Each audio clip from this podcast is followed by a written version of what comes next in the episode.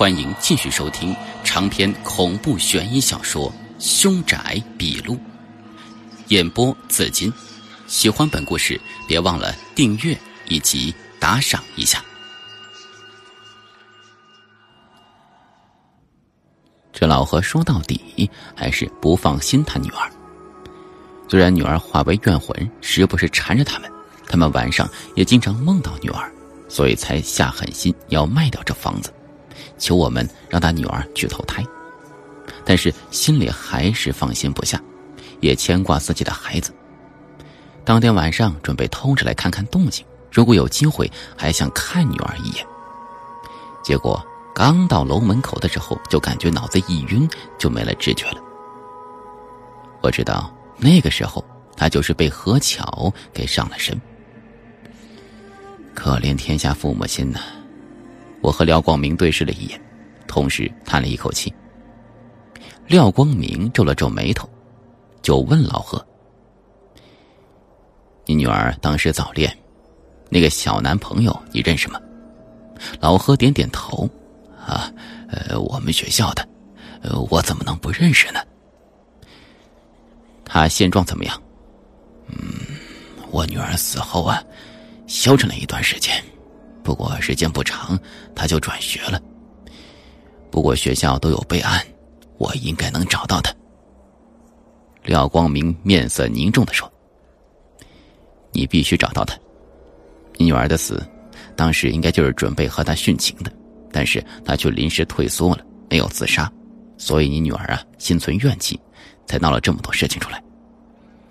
我估计那个男孩现在也是备受折磨。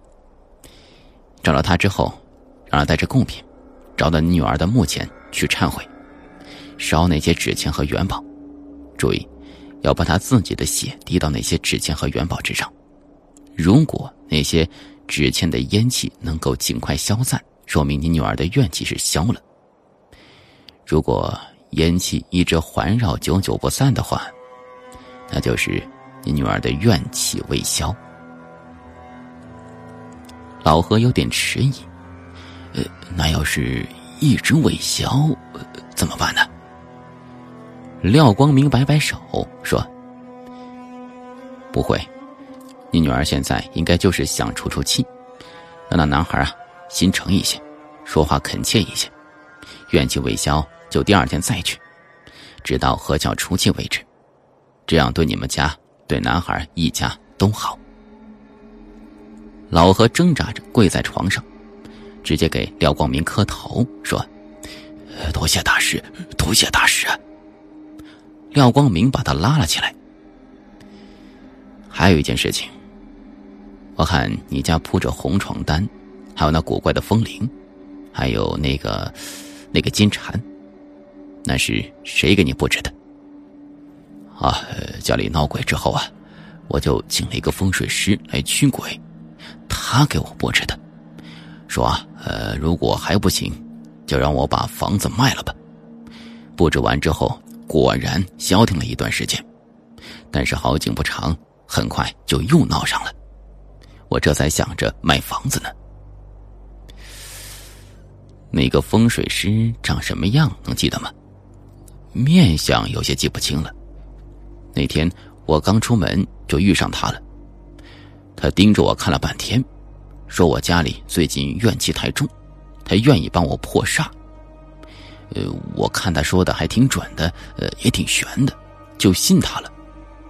哦，呃，对了，他有个特征，腿是跛的，嘴里镶着金牙。廖光明点点头说：“你赶紧去医院治伤吧。”你腿上是狗咬的，需要打狂犬疫苗。老何估计也是懵了，也没问怎么回事忙不迭就爬起来去医院了。我问廖光明：“认识那个镶金牙的吗？”廖光明摇了摇头，说：“可能是一个跑江湖糊弄钱的吧，看着没什么本事。”我见他这么说，也就不再问了。我收拾了残局，抱着那狗呢，准备找地方给它埋了。廖光明跟我说：“让我务必找到给我纹身的人。”他也离开去找人看看有没有别的办法。我一愣：“你要走啊？廖光明点点头说：“双喜，你这情况我第一次碰到，我估计你身上的鬼气，七天之内应该无碍的，七天之后就不好说了。咱们得做两手准备。你呢，把那八副拿着，三天之后我们再联系。如果你找不到纹身的人，我再想别的办法。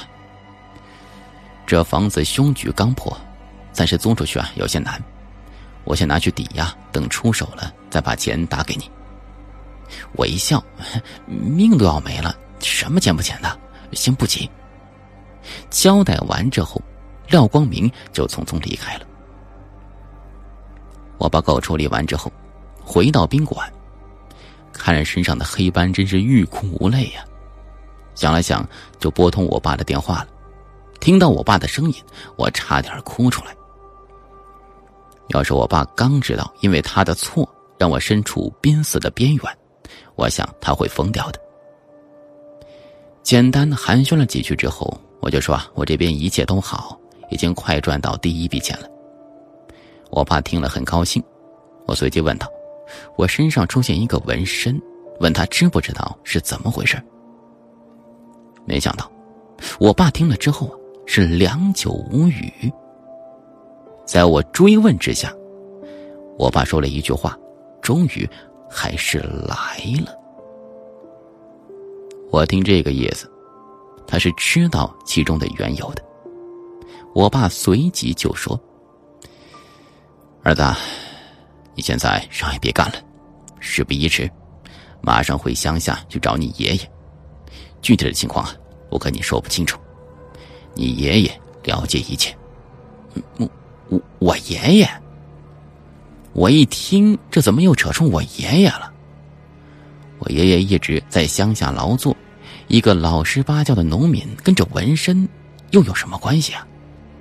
不过听我爸的意思，似乎还真得回趟农村老家了。我把那八副带好，坐上回老家棋盘井的中巴车，中巴颠簸一路，我又步行了一段，回到老家之中。我们离开老家是好多年了，至今只剩下爷爷梁守成一个人。他死活不肯跟我们进城，一个人在家靠劳作生活。虽然生活清贫，但是也是有衣食无忧的。爷爷看到我很是惊喜，上来拉住我就说：“啊，双七呀，你你怎么回来了？来，让爷爷好好看看。”结果爷爷拉住我的手之后。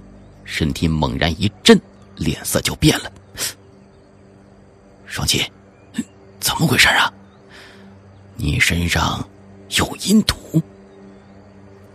这下，我爸所说的我有些信了。叶只拉着我的手，就能感觉到我的身体不对劲，寻常人肯定是做不到的。我也不知道是啥毒。说着，我把衣服撩起来。爷爷低头看了看。就问道：“钟馗现身了吧？”我一听，这更没跑了，就忙问道：“爷爷，你知道我身上的钟馗的事儿啊？是谁给我刺上去的？到底咋回事啊？”爷爷叹了口气：“嗯，当然知道，因为那是我亲手刺上去的。”我更加吃惊了。在我的眼里，爷爷一直是一个本分的农村老汉，每天除了种地，没什么其他的事做，居然懂得刺钟馗。爷爷让我坐下说：“啊，别的先别说，我先给你解毒吧。”在我目视之下，爷爷忙里忙外准备东西。他把院子里一口大水缸挪到里面来。放在屋子正中，然后从外面一担一担往那缸里面挑水。我要帮忙，他说不用。我看着他足足填满那口大缸了。爷爷又往大缸中撒了半斗糯米、两铲灶灰，另外还扔了一些零零碎碎的，我都看不出来是什么东西在里面。随后，爷爷指着缸就说：“脱了衣服，进去泡。”我点点头。脱光了，钻到了水缸之中。水缸没有火加热，居然也是温热的。爷爷说啊，这水在外面已经晒了四十九天以上，算是熟水，能够去邪去阴。我坐在大缸里面，只感觉身体的表面是火烧火燎的。开始的时候还能够忍受，坐了一会儿就感觉身体里是冰寒无比，而皮肤外面又炽热异常，弄得我是如坐针毡。身体开始扭动起来，爷爷在一旁喝道：“坚持住，别乱动。”可是我实在难受啊，根本就控制不了自己。也干脆伸出大手，啪的按住我头顶，这下我顿时感觉头上压力剧增，身体居然像是被定住了一般，只能任凭那一冷一热冲击着我的皮肤。那滋味很是难熬。等了一会儿，两股力量是有增无减，我几欲昏死过去。就在我快坚持不下去的时候，爷爷的手一松，我急忙从水缸中窜了出来，大口大口喘着气。爷爷却摸出一根银针来，在我的后背几个地方连戳了几下，又把我摁到水里。这时候。那种里外夹攻的感觉减轻了，我看到水的颜色逐渐变黑，最后如墨染的一般。又过了大概半个小时，爷爷松了口气，说：“出来吧。”我如获大赦呀，连忙从水缸中爬了出来，抓了一套毛巾擦了擦水。我突然发现，身上的黑斑已经淡了。现在只剩下一圈圈的印记还在。爷爷说那些印记暂时不能完全清除，以后要注意别碰到大面积鬼气侵扰。不过，我这条命啊，算是保住了。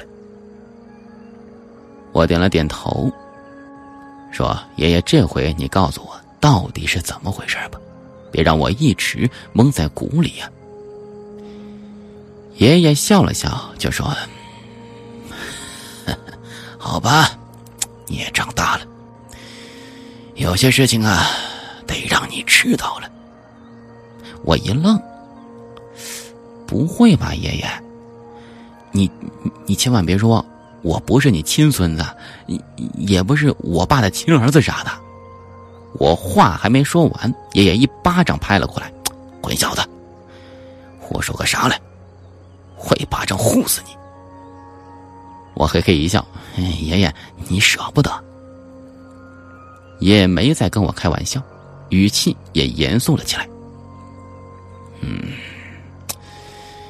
说起这个钟馗呀，还和我们梁家有关。我一听，得了，又和家族扯到一起来了。我们梁家不会是什么世家，有家传宝贝，还有秘籍啥的吧？我这样想，没敢说出来。只是听爷爷讲了下去。嗯，我们梁家呀，祖上曾经是一个很厉害的风水师，当时是名噪一时啊。后来一辈一辈传下来，随着时代的变迁，形成了家门中的一个传统职业，叫做相宅师。相宅师，我听这名字似乎跟廖光明的炒凶宅有些类似。对，相宅师可以看出宅院或者地势的命数起伏、阴阳五行。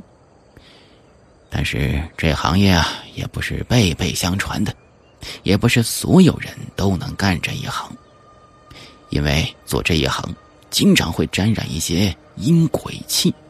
身体容易受损，通常隔几辈人能出现一个传人，而这个传人的特征呢，就是在腰腹的一侧似有钟馗图。